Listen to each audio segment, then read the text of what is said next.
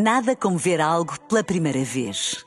Porque às vezes, quando vemos e revemos, esquecemos-nos de como é bom descobrir o que é novo. Agora imagine que viu o mundo sempre como se fosse a primeira vez.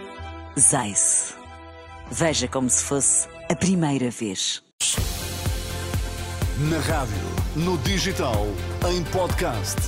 Música para sentir, informação para decidir.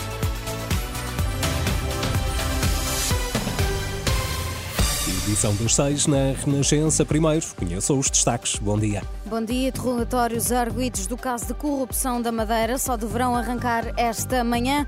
Polícias saíram com promessas e mais esperanças do encontro com Pedro Nuno Santos. Depois de terem sido duas vezes adiados, os interrogatórios aos três detidos por suspeitas de corrupção na Madeira deverão começar esta manhã no Tribunal Central de Instrução Criminal em Lisboa. O arranque dos trabalhos no Campo de Justiça está marcado para as dez e meia da manhã. No sábado, uma fonte judicial disse que o inquérito começa pelo empresário Custódio Correia, segue-se depois Avelino Farinha e, por último, agora ex-presidente da Câmara do Funchal, Pedro Calado, que esta segunda-feira formalizou a renúncia ao cargo. A operação também atingiu o presidente do Governo Regional, Miguel Albuquerque, que foi constituído arguído e oficializou também esta segunda-feira a renúncia ao cargo que tinha anunciado na sexta-feira. Em causa estão várias suspeitas de corrupção ativa e passiva, participação económica em negócio, abuso de poderes e tráfico de influência. Pedro Nuno Santos promete fazer contas ao suplemento exigido pela PSP, GNR e Guarda Prisional. A plataforma de sindicatos fala numa reunião histórica em que o líder do PS reconhece a injustiça face ao que passou a ganhar a judiciária e manifestou o desejo de ver a situação resolvida com a maior prioridade possível. Apesar de não se ter comprometido com qualquer proposta con concreta, Bruno Pereira, da plataforma sindical, diz ter visto boa vontade por parte de Pedro Nuno Santos. Não houve uma vinculação concreta e rigorosa, eh, até porque o Sr. Secretário-Geral assumiu que, claramente, em primeira linha, está solidário connosco. Segundo, compreende perfeitamente a justiça criada. Terceiro, uh, gostaria de ver efetivamente este assunto resolvido o quanto antes e, portanto, se não pode, é porque claramente não está na sua disponibilidade de fazê-lo. Quarto, iria claramente fazer contas, porque aquilo que efetivamente tem sido discutido é a acomodação orçamental desta medida. O representante da plataforma sindical no final da reunião com Pedro Nuno Santos na sede nacional do PS. Até que a situação se resolva, a plataforma não admite desconvocar os protestos.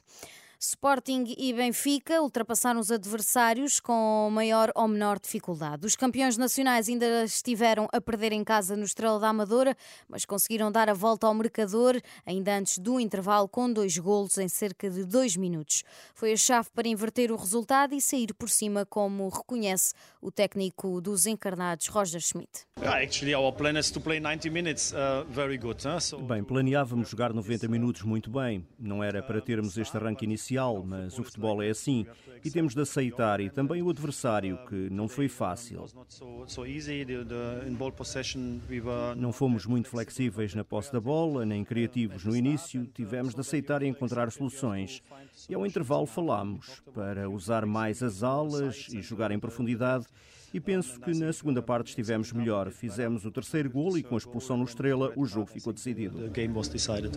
O Benfica venceu o Estrela da Amadora por 4-1, depois foi vez do Sporting, que goleou em Alvalade o Casa Pia por 8-0. A diferença para o último jogo contra o Braga, em que os Leões foram eliminados da Taça da Liga, é que desta vez marcaram o que no outro jogo desperdiçaram, diz o técnico dos Leões, Ruben Amorim. Começámos a fazer mais o nosso, o nosso jogo, acelerámos o jogo, fomos fomos um, fortes nas, nas decisões um, e conseguimos, conseguimos um, um resultado com, com muitos golos mas mesmo assim, mesmo na qualidade de jogo, eu acho que até no último jogo em Braga tivemos melhor. Desta vez finalizámos um, e, e, nunca desistimos de, de, fazer mais gols porque precisávamos disso. E portanto, os jogadores estão de parabéns. Foi uma vitória justa. Rubén Amorim, no final do Sporting Casa Pia, vitória por 8-0 dos Leões, que comandam então o campeonato com mais um ponto que o Benfica e mais cinco que o Porto.